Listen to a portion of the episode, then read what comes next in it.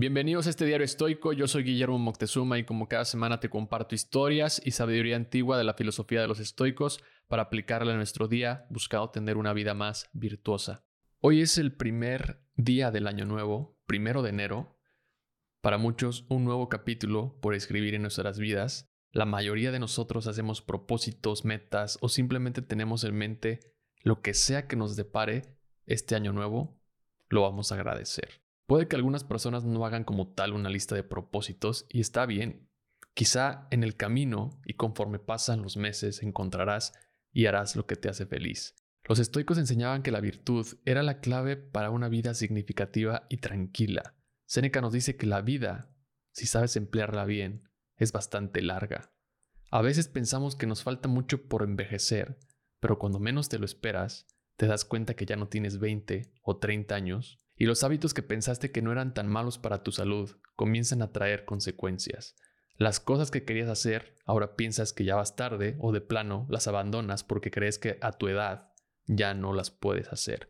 Por eso Seneca nos recuerda que en realidad la vida es bastante larga y se nos da en medida suficiente para lograr o vivir lo que sea que nos haga feliz. El problema es que en nuestro mundo moderno estamos rodeados de cosas que lo hacen difícil obstáculos que ponen a prueba nuestro carácter.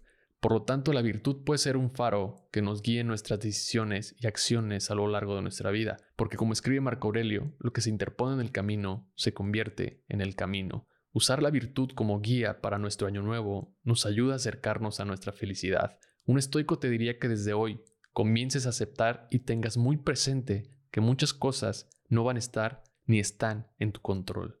Como escribe Picteto, no esperes que las cosas ocurran como tú quieres, desea mejor que las cosas ocurran como ocurren y serás feliz. Debemos aceptar las cosas como se desenvuelven, recordando que lo único que está en nuestro control es la forma en que vamos a responder. Y después de eso, agradecer por las cosas que nos han dado. Valorar lo que tenemos en el presente es la mejor forma de empezar también nuestro año. Valorar cada día que se te permita seguir viviendo, valorar la naturaleza, tu familia, tu pareja, porque valorar lo que está en nuestro presente, como nos aconsejan los estoicos, nos da paz y tranquilidad.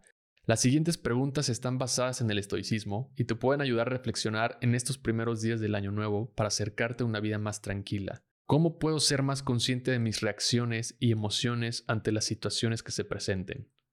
¿Cómo puedo establecer metas realistas y enfocarme en lo que está bajo mi control para alcanzarlas? ¿Cómo puedo cultivar relaciones basadas en la virtud y el respeto mutuo?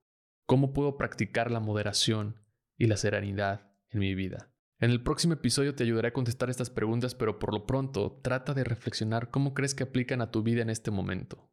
Que tengas un gran día y te deseo un muy feliz año nuevo.